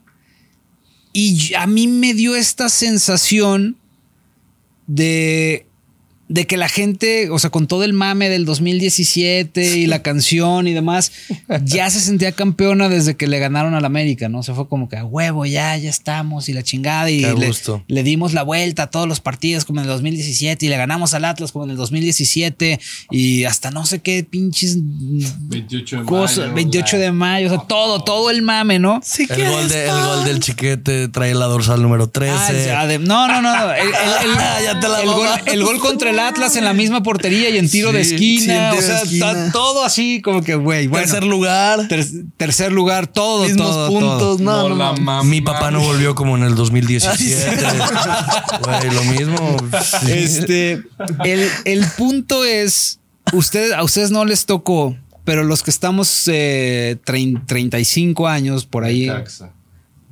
Sí. me llegó el recuerdo de Necaxa, sí, la misma de esa final. Dije, Chivas ya se sentía campeón, había sacado a equipos complicadísimos. Ah, ese pinche Necaxa le vamos a ganar. O sea, ya todo estaba montado, toda la fiesta estaba montada para que Chivas en aquel entonces levantara la 10 en esa contra Necaxa. ¿Y cuál fue la sorpresa? Que el Hermosillo en su vida burló a un jugador y ese día se burló al Pulpo Zúñiga, le puso el balón a, Guillermo Vázquez, un uruguayo, y clavaron el 2-0 y se acabó el partido. Mi papá me lo dice, esa es la peor borrachera de su vida. Porque, o sea, sí, ese, ese día en el Estadio Jalisco. es que todo mundo hacía campeón a las Chivas en ese torneo. Y a mí me llegó es como esa sensación. Dije, ay, güey. O sea, y, y muchas veces lo vi en- así en mi cabeza, Guido Pizarro levantando el trofeo en, en el acro, ¿no? Dije, bueno, ya, pasa la ida. Cuando Chivas se va 2-0 arriba, yo estaba, se acaba el primer tiempo y yo estaba hecho un manojo de nervios ahí en el palco de prensa. Todo mundo sabe que le voy a las chivas, ¿no? Entonces se me acerca un colega que le va al Atlas, por cierto. Me dice, güey, ya, ya está, güey, ya, ya van a ser campeones, güey, tranquilo. Tranquilo. Usted diciendo que yo la salé. No tú, no, no, no fuiste tú, güey. No, y mi temor era, y le dije, le dije, mira, güey, la diferencia es que Tigres ha jugado 10 de estas. Sí, cabrón. Para ellos es un día en la oficina, güey. Y tiene un pinche equipazo. Chivas no. Entonces le dije, para mí este es un juego de un gol. O Chivas mata o lo pierde, güey. Porque está en ese limbo. O sea, si te hace el 1, Tigres se acabó. Si Chivas hace el 3, Se acabó. los liquida. Era gol gana. Básicamente, o sea, Chivas, a pesar de ir 2-0, Chivas llevó el partido a un gol gana. Así, así lo veía, por eso yo estaba muy tenso. Cuando viene el penal del pollo dije, Sí. valió. Y Me después cuando, mismo cuando veo que Córdoba. el guacho Jiménez no sale por esa pelota, dije, ya, o sea, ya se acabó, ya no hay más que hacer, ¿no? Ya el tercer gol era, en cualquier momento iba a caer. O sea, y Y si no Chivas, en penales nos mataban. y también, Chivas ya no estaba haciendo nada, o sea, se desmoronó todo. Y pues bajo a las entrevistas a la, a la cancha y pues sí, iba con una jeta así. De hecho, Álvaro Morales, no sé cómo diablos consiguió una fotografía, bueno, le sacó como un screen donde salgo yo así con la cara todo agüitado y pone, esta es la cara de un chilla hermano. Hijo de su. Ahí en el Twitter. ¿Y qué le dices? Pues nada, güey, pues no. estaba triste. Oye, pues sí, soy chilla, hermano. Pues sí, en ese est- momento, estaba cabrón. triste, tenía que ser mi jale. Le había dado la vuelta a Tigres a las Chivas y ni hablar, ¿no? Ese, ese, ese fue. ¿Es eh, el peor día de trabajo de tu vida? O sea, el día en el que más te ha costado sacar. Qué buena pregunta. No. el- el- No. ¿Cuál no, fue? No, no, Mi peor día de trabajo de mi vida fue cuando el Atlas quedó campeón por primera vez. A la verga, sí. ¿Sí? ¿Por qué? No mames. Ahí Es les, va, güey, les voy a contar la his- Digo, les digo, yo tengo una rivalidad con ese equipo. O sea, a mí no me gusta. Y en ESPN nos cuidaron mucho cuando fue la pandemia. Hacíamos todo desde casa durante dos años. Y ese partido fue el primer juego que me acredité después de la pandemia. O sea, no había ido al est- al estadio en dos años. No fui a un solo juego. Y ese fue el primero que me tocó. No, pues reportas COVID o algo así ahí en ese. También, No. también tú. No, O pero sea, espera. no, Jesús. A ver, después de haber visto la final de ida, el León va ganando 3-2, yo dije, aquí ahorita se Pero los, por supuesto que se voy. los van a empinar. Claro que sí quiero ir a, a ver este eso al Jalisco, ¿no? Pues ya voy, me toca aquí cubrir la final. Eh, cuando el Atlas tiene un par de acciones así de que las fallaron abajo de la portería y una de eh, Saldívar, Ajá. del Sí, Gary Saldívar, que no la pudo que no la pudo meter. Dije, ya, Que Cota agarró la bola como. sí, qué pedo. Gracias. Yo ahí dije, van a, van a perder, o sea, después de eso van a perder, güey. O sea, no, no puedes fallar eso y, y quedar campeón, ¿no? Creo que Rocha ya había metido el, el, el, El gol, el cabezazo. Ah, el cabezazo, sí. Ya lo había Fuera metido. Dije, ahorita León los arregla, ¿no? Bueno, pues no, nada que los arregla ni nada. Se van a los tiempos extra, llegan a los penales.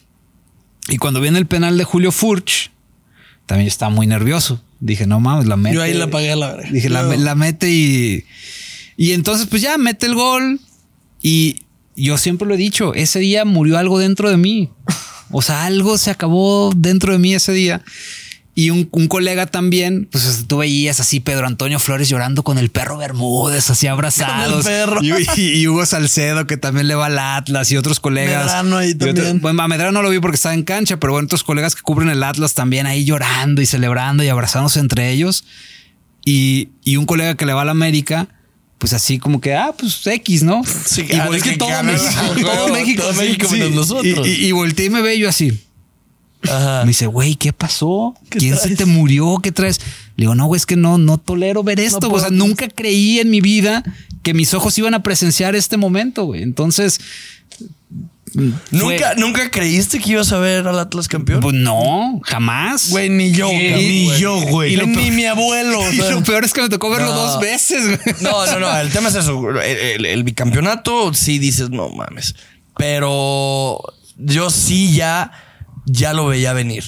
Ya lo veía venir. Bueno, yo Y lo ve- entonces para mí fue un ya que sea de una vez. Ya, ya. No, ya, pero ¿de dónde lo viste venir? ¿De Güey, esa güey? A mí, temporada. a mí esa- el esa- bicampeonato me valió madre, güey. Cuando ganaron el primer trofeo fue. Sí, el, el primero fue un putazo. Sí, el, el Dije, es no como que, eh. El vi dije, pues ya los bicampeones una Sí, vez, ya. güey. Pues Yo, gracias a Dios, el bicampeonato no estaba aquí. Güey, prefiero no haber estado en el campeonato que en el Yo bicampeonato. también. El, el, el, El, campeonato da me igual, dolió. ya los vi, güey. O sea, fue como se acabó esa pinche No, racha. yo bicampeonato me acuerdo, estaba, estaba en Alemania y vi que se metieron a, a liguilla estos güeyes y yo no veía los, los pinches juegos. o Ah, sea, pero te vas a quedar a las 4 de la mañana a ver los partidos.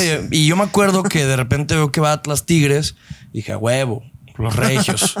En ese, regios, momento, en, ese momento, Sí, sí. en ese momento yo amaba a los regios. Exactamente. Sí, y era- Entonces, yo- era yo- semis, sí, ese ya era claro. semis. O sea, yo decía a los regios, papá. Le, le dije a mi exnovia que tus pinches regios ganen, cabrón. Que salven el fútbol. Y me levanto y de repente veo 3 a Cero.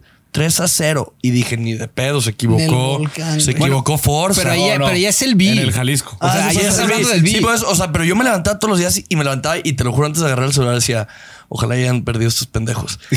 y abro 3 a 0 y yo chingas. a Sí, tu y luego cuando madre". ves que a Pachuca le ganan 2-0 aquí dices, no. Algo está Yo, mal. yo la veía venir desde que el penal del topo del Jalisco contra Monterrey y luego cuando a Dineno le revientan la cara y no marcan nada. Dineno y, con la nariz aquí en la mano. y entonces y Dineno, para el otro. Dineno, güey. a Dineno le, ahí sí se tira una chilena, le pega otro güey y dije, nada mames. o sea, Sí. les- no, yo o sea, fui a esa semifinal y no mames, pocas veces me he emperrado tanto en el estadio. Yo eso sí es lo único que puedo decir. A mí me invitaron a semifinal y final. Desde la semifinal dije, yo no voy a ir. El Atlas va a quedar campeón. Yo no quería ir. O sea, a la final yo dije, ni madres voy, porque yo no voy a ver esos pendejos. La final igual es más, lo, invitaron yo. lo- No, lo- lo platico y siento todavía así. como- No, te dan puta, te dan Sí, puta, y más claro. Porque, porque los atletas son nefastos. Y a todos los que conozco chinguen a su madre. me son de la verga. Son papá. Son nefastos, güey. Me cagan, me cagan. Oye, le hablaste al jefe de Juanca, güey. Mi jefe le va a los tiburones rojos del Veracruz, güey. No mames. No, te- tiene, tienen Mi un- jefe es del puerto. güey. tenían un año más sin ser campeones que el Atlas. Sí. Sí, sí, sí. Es que aparte se acabó ese mame. Sí, la, O la sea, porra. Ya, ya, ¿qué le dices? Nunca vas a ser Sí, pues ya campeón, no. güey, ya murió, güey. Ya, se acabó. Lo único que yo sí puedo. Yo fui sí a la se final. puede rescatar Yo fui a la primera final. es. Ajá, y justo iba a hablar de eso. No, no, Pero es no. que, si mi- hay algo ver, que se puede mi rescatar. Jefe, mi jefe le va al Atlas, güey. eh, sabe que me gusta el fútbol. Me dijo, pues, güey, vamos. Él me acompañó a la final del 2017, güey. Pues yo lo acompaño a la final. obvia- A ver, pero él me dijo, yo en la final del 2017 le iba a las chivas. Yo le dije, pues chingón por ti, güey. Yo, Yo le voy a más león, güey, que Chucho Martínez, güey. O sea, le dije, a mí me vale madre verte feliz o no, güey. Una vez que ganó el Atlas, pues lo felicité y se siente chingón, pues ver a tu jefe festejar. Pero yo estaba como, no puede ser, güey. O sea, dije, yo quiero ir al estadio. O sea, mi mentalidad era, me levanto el domingo, quiero ir al estadio para decir, yo estuve en esa final y perdió el Atlas a la verga. Pues no, ahora es, yo estuve en esa puta final y, y viví eso, güey. Pero a ver, no vas a dejar mentir, Juanca, tú y yo que crecimos y nos enamoramos de las chivas en el Jalisco y que nosotros tenemos una conexión, nosotros como tapatíos tenemos una conexión especial con el Estadio Jalisco. Para es mí, bonito ir, güey. güey, yo creo que nunca había visto, a mí no me tocó el, el Chivas Boca, por ejemplo. Eh, puta. Pero a mí, mi papá, a mí, ese día yo, yo igual fui con mi familia yo platicando con mi papá me dice, no, el Chivas Boca estaba todavía más cabrón. Todo, todo el mundo, yo, yo tampoco lo vi en vivo. Yo en ese entonces estaba, estaba en Estados Unidos y me acuerdo, o sea, lo estaba viendo allá y todo el mundo que me ha platicado es, de, es el día más chingón del ambiente del estadio. Es el más chingón que les ha tocado a muchas de las personas Sí. que yo, que yo conozco. Imagínate, mi jefe llevó, tenía mi jefe chivabonos para él y uno, y uno extra. Y llevó a mi, herma- a mi hermano grande, que ahorita es atlista, el cabrón salió joto. Entonces, este. digo, se va, se va a casar, pero güey. este, Nadie le cree. sí, yo no le creo. Pero, o sea, sí, a mí sí, ver el estadio Jalisco, esa madre estaba viva esa noche. Ese estadio estaba. Güey, Estaba no, vivo. No. Sí, güey. Cuando sale a calentar. Es que no, cuando que- sale a calentar el Atlas. Sí, pero eh, pitaron, güey, de que empieza el partido. Silencio. Güey, el Estado Jalisco estaba callado, porque Callado. estaban cagados, güey. Sí, sí, estaban sí. cagados de que, güey, o, o podemos ganar o no. O va a ser la güey, misma historia, claro. Hasta el gol de Rocha fue, no mames, a huevo, ya empatamos, nos vamos a pelear. Pero, güey, yo me acuerdo de la barra 51, tengo unos, unos vecinos de palco que son atletas a morir y me caen a toda madre. Güey, del minuto 1 al 56 le estaban mentando la madre a la barra, la, la barra 51 diciéndoles, canten culeros, hoy es el día. Hoy es cuando neta tenemos que cantar, güey. Y estaba, yo lo sentí apagado. Y en el tiempo extra sentí una vibra. Sí, yo sentí una vibra de estos güeyes saben que en cualquier momento se les puede ir el mame, güey. Pero eso sí, cuando cae el gol de Furch, pues ya dices, puta, gol. Pero, güey, yo, yo Las alcantarillas se quedaron vacías. Yo te lo digo, güey. Yo te lo digo. Para mí, el, el- el gol que mete Omar Bravo en la final contra Toluca es para mí el gol que más ha gritado el Estadio Jalisco. De morro, estuve muy morro con el Chivas Boca, no me recuerdo, no me acuerdo tanto. Pero si a mí me dices un gol de Chivas, es el de Omar Bravo contra Toluca en esa final. Sí, porque aparte era algo muy parecido a lo del Atlas. Digo, era la ida, ¿no? Pero iba perdiendo Chivas. Entonces, era también me tocó ese partido. Era un montón de tensión la que había. Y el gol de Omar fue con que, ay, güey, a huevo, ya. Ya, ya, vamos, ya no vamos perdiendo a Toluca. O sea, hay chanza, hay chanza. Sí, sí, Darle vida ahí. Sí, sí, sí.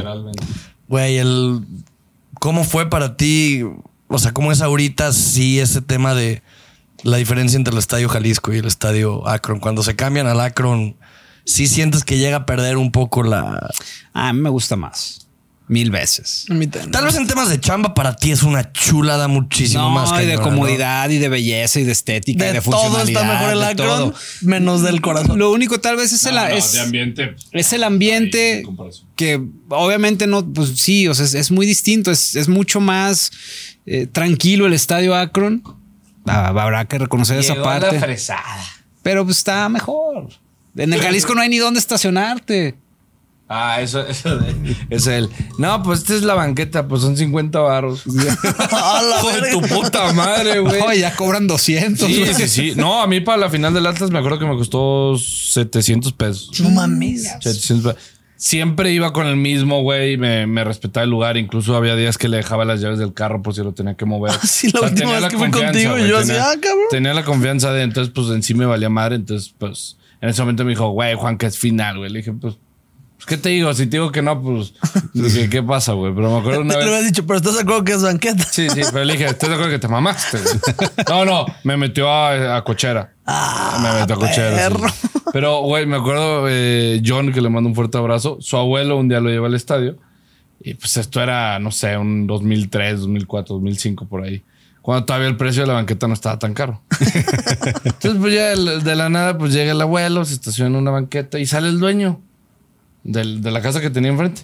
Ah, señor, va a ser 50 varos. Y le hace, ah, cabrón, pues me- te estoy tapando, me metí a tu cochera. No, no, pero pues aquí se la cuida y le hace, no, estoy bien, gracias. Le dijo, bueno, señor, son 50 pesos, así le hacemos aquí en todo el barrio. Y le dijo, mira, ya sé dónde vives, güey, ya sé quién eres. Ya lo tiene mi carro, voy contra ti mañana, güey. No, casi, casi el pinche carro al día siguiente. al- Lavadito y Lavadito, güey. Dijo, no. Pulido, encerado, güey, no, no Total, pero- el carro no apareció en tres años, cabrón. Pero sí, en tema de comodidad, en tema de, güey, o sea, lo que quieras. el Desde güey. logística.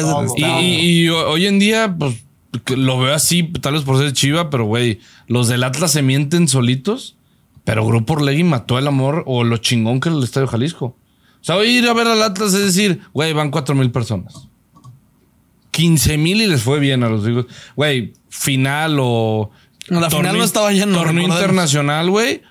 La, la parte de arriba toda sola, güey. Dices, pues, güey, vete a jugar el 3 de marzo, güey, mejor. Pues para que pese un poquito más, güey, no sé. Que se haga más ma- ruido, ¿no? Sí mataron ese pedo Es más- Estadio Jalisco. Sí, literal. Jesús, eh, ya para, para no quitarte más, eh, más tu tiempo, de nuevo agradecerte que estás aquí con, con nosotros. Un honor, siempre tienes las puertas abiertas de este tu podcast, La Voz Rojiblanca. Eh, yo creo que queda bien cerrar algo que le quieras decir a, a las, a las nuevas generaciones, a los morros, porque hoy en día estás cumpliendo, eh, estás cumpliendo el sueño de mucha gente. O sea, estás trabajando en, en- en lo que te apasiona. Ni siquiera en el fútbol, estás trabajando en lo que te apasiona. Claro. Y eso de por sí ya es algo súper chingón. Yo que trabajo de Godín me caga. Y por eso, ah, o sea, y el tema aquí es. Pero este, hacer cine, güey. Sí, pero uno, uno, pero uno, qué buena, qué buena, qué buena, qué buena. Nadie, nadie, nadie. ¡Wow! ¡Qué No, totalmente ajeno. Pero uno quería hacer cine, cabrón. Pues claro, güey. La escuela nunca me gustó. No, mira, ya, fuera de broma. este, ¿Cómo- qué, qué- consejo le das a, a los morros que se quieren meter al fútbol o, o- o que quieren hacer lo que, lo que les guste? Yo, o yo sea, creo que es en general, ¿no? Encuentren lo que les apasiona. Eh, muchas veces la vida te lo va a permitir hacer eh, como profesión, digamos. Pero si no, mira, puede ser así como ustedes. Pues les apasiona hablar de las chivas, les apasiona hablar de fútbol, montaron su proyecto, aquí están. Entonces, eh, no necesariamente tiene que ser eh, a lo que le dedique el 100% de mi tiempo, ¿no? Pero el tener esa posibilidad de hacer algo que, que te apasione, pues es una bendición. Entonces, busquen sus pasiones, dedíquense a ello, dedíquenle tiempo a ello. Y ya está, no necesariamente tiene que ser Profesional, un programa o de forma profesional. Pues si te gusta jugar videojuegos, pues dedícate a jugar videojuegos un ratito, ¿no? Si te apasiona la comida, pues vete a conocer restaurantes. Lo que te apasione te va a llenar, la verdad. yo creo que podemos cerrar también con No, tú la ronda de, de- de preguntas rápidas. Verga, y borré todas. No, aquí las tengo. Ah, tú las traes a. Aquí las Yo tengo. nomás, antes de que, antes de que le hagas, yo quisiera. No, no. Ah, Pues le voy a hacer. Yo he hablado mucho, pues, para que alguien más se lo sepa. Este. Jesús, ahorita que platicaste cuando llegó Paunovic, tus aspiraciones, todo esto. ¿Dónde ves a Chivas esta temporada? Yo creo que mínimo semifinales. Eh, para mí se ha hecho una tormenta en un vaso con lo que ha sucedido. O sea, el equipo está bien. Tú revisas cómo arrancó el torneo pasado y en este va mejor. Eh, llegó un refuerzo que es el Guti. El equipo debe estar más sólido. Y yo creo que parte de lo que ha sucedido, pues es que no tuvieron pretemporada. Vean a Tigres. Llegaron hasta donde mismo, terminaron el mismo día, regresaron al mismo tiempo y ahí anda. Acá no se trata de ser líderes ni de ganar 50 puntos, hay que ganar la liguilla. Y si no, pregúntenle a Monterrey. Entonces, tranquilos, porque ya veo, fuera Pauno, fuera Pauno. Bueno, ¿y a quién ponen? ¿Al profe Cadena otra vez? ¿O Al profe Cruz. déjenlo chambear? Es un proyecto de tres años. Que regrese el Chepo. Al Chile no, ni ni, ni, ni, Ya me quiero. A ver, ¿por qué crees que la gente piensa así? O sea, al Chile, la neta. O sea, ¿por qué, por qué él fuera Pauno? O sea, con eso que acabas de decir, porque es evidente y no tienes que ser un mega analítico para saber que el torneo pasado y este han sido buenos, que lo que ha hecho Paunovic es bueno. ¿Por qué hay un afán de querer tirar? Mira, tú que tantos años llevas en la industria. O Oye, sea, de ¿por los qué hay, propios chivermanos. y porque, porque somos nosotros mismos. A mi gusto, yo ahorita estoy, y, y lo he dicho en, en- en- en los últimos podcasts, yo estoy muy asqueado de la afición de mi equipo. Porque nosotros somos los que estamos haciendo ese vaso. Esa en tormenta, ese- sí. esa tormenta en, en- en ese vasito Yo, creo agua. que es cultural. Es un reflejo. Vean a la selección. Queremos correr entrenador cada tres partidos. Y no es así. Ve Inglaterra, pueden descender un entrenador con su equipo y si tiene contrato de tres años más, pues órale, güey, súbelo. O sea, tú lo descendiste, súbelo. Aquí no. Y yo creo que es algo que, que tiene que cambiar. Eh, los proyectos largos van a dar en algún momento, pero queremos todo así, así, así. Por Dios, Chivas tiene desde 2017 que no gana. Pues, ¿qué nos cuesta aguantar a que pueda cuajar algo? En lugar de tronarlo y, y volver a empezar, ¿no? Yo, yo creo que es así. Almeida se tardó tres torneos. Tres torneos se tardó Matías. Entonces, Y en teoría ni se tenía presupuestado que quedara campeón en ese. no, en Tigres torneo. era Dice favorito y Toluca era favorito y se los echó a los dos. Siento que eso es, es también mucho la cultura del latino en general, ¿no? El querer cortar procesos y algo luego, luego no está funcionando. Y yo siento que el único equipo de los, de los pocos equipos, yo creo que puedo decir que hay dos equipos que han respetado procesos en el fútbol mexicano en la última década, vamos diciendo. Y uno es Tigres Claro. y ya uno es están- Pachuca. Ya están los resultados de los dos. Así de fácil. Los- son los dos más ganadores de los últimos 10 años. De los torneos cortos, si no me Sí, equivoco. Bueno, y Toluca, que también Toluca, que al profe Mesa añales. Güey, Toluca pudiera tener 27 títulos y neta está cabrón como a todos nos vale madre. Llevan como 18 años, ¿no? Sin, no. Sí, te lo juro, te 18. lo juro, güey. el La última fue la del 2000. 2010. La del Chepo. La del 2010, Chepo. del Chepo. 2009 y La del 2010. Chepo. El- fue la del Bicentenario, ¿no? Sí, Bicentenario, 2010. Con Oye, ciña, mancilla y todo eso. Ciña, yo gano, cabrón.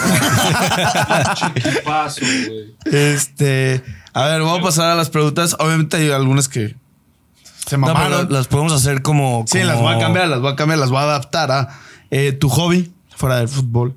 Los videojuegos. ¿Alguno en Uh. especial? Eh, Me gusta, obviamente, el FIFA. bueno, que ya, ya va a ser. eh, ¿Xbox o El Play? EAFC. eh, Xbox. A huevo. Xbox, Xbox. Te juego.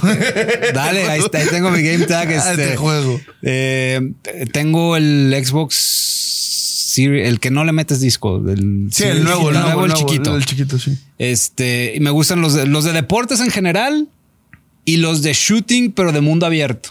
O sea, no, no esos lineales como este, no sé, el Grand Theft Auto, por ejemplo. Eh, sí, o sea, más de esa, de ese tipo de videojuegos de, de mundo abierto. Como un Call of Duty. ¿y de, y, de, y de deportes fuera de FIFA, algún otro? ¿Uno que te gusta jugar mucho? El de temporada. O sea, si está el de la NFL, pues el de la NFL, los de básquetbol, los, Los de béisbol, básquet o sea, también. me- El de NBA está me, me bien. me entretienen juego, mucho, me entretienen mucho. ¿Tienes equipo de NFL? No, solo yo solo le voy a dos equipos, a las Chivas y a la selección mexicana. El resto me vale madre. ¿Te gustó la convocatoria de la selección? Eh, te soy sincero, eh, no la he revisado. Es que la subieron Todavía. hace dos horas. Sí, la subieron hace ratito, no la he visto bien. Sí, ni yo sabía. Eh, Está el chino Huerta. De entrada. O sea, sé que. Sé, ¡No sé- sé mames, Bien ganado. Sé los que convocaron de Chivas, o sea, Chiquete, A Vega, Piojo y. Y Tiva. Y Tiva. Y Tiva. Jugador favorito del plantel de las Chivas.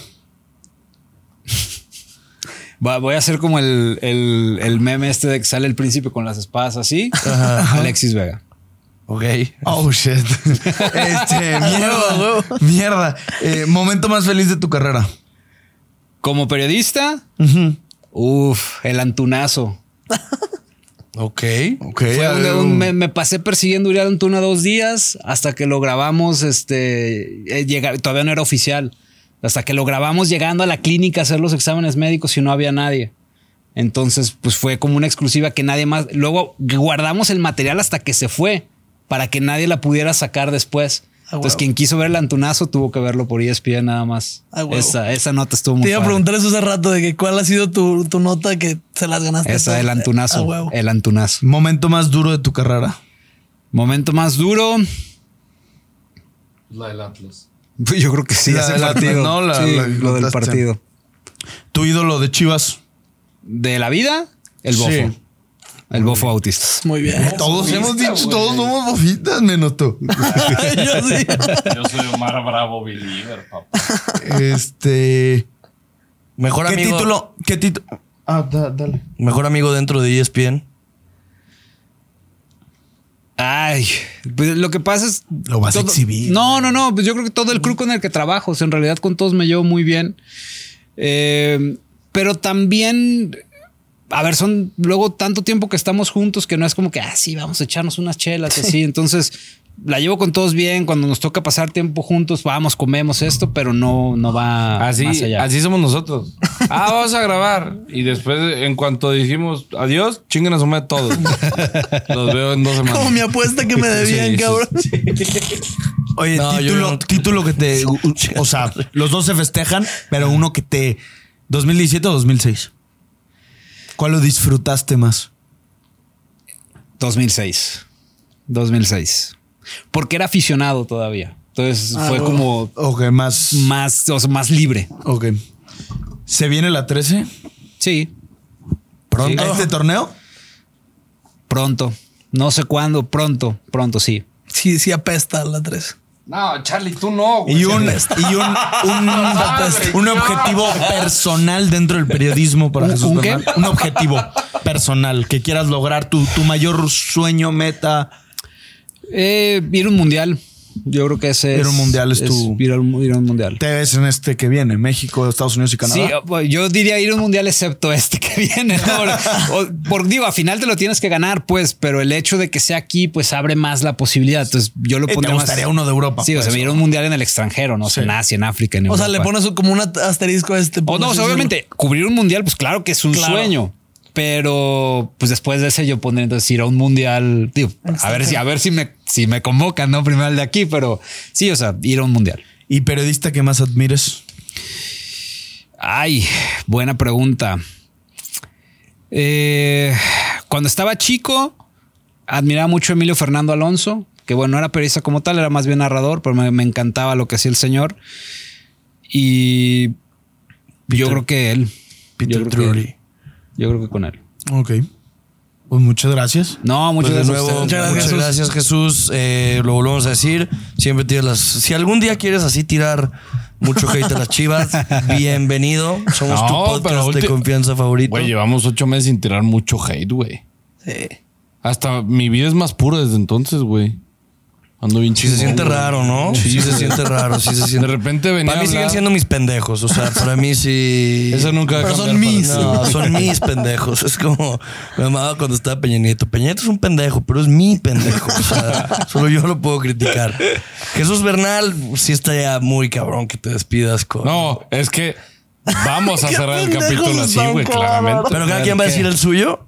No, no, Jesús, el tuyo me vale madre, güey. Ah, ok, creí que, era, creí que querías hacer eso. A ver, ¿de qué, de dinámica. qué se trata? Es su sueño decirlo, déjalo. ¿Por qué lo.? No, Kike, tú también lo puedes. No, yo lo dije. Ha grabado 300 videos en la borra blanca, güey. En el 301 puedes pedirse así, güey, si quiere, güey.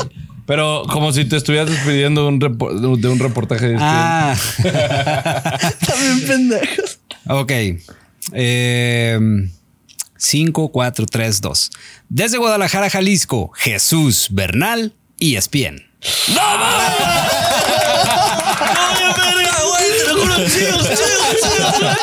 No mames, me mamó, me todísima mamó, madre. verguísima, Pues si hermanos, dale like, compártelo, este. ¿Y qué más era? Ah, suscribirte. Eh, y pues nada, estaremos subiendo este video. Este ya es un video que se subió, no lo dijimos, pero después del partido contra Monterrey. Eh, y es fecha FIFA. El siguiente es. Oh, lo verga, semana de clásico. En América. Sí, semana de clásico después de fecha FIFA, Este, ahí. pues bueno. Eh, pues nada, muchas gracias, Miguel. Gracias, producción. Gracias, Mario. Ah, feliz cumpleaños, Mario. Te amamos, Mario. Sí, Un beso. Sí, sí, feliz cumpleaños, Mario. Love you, Mario.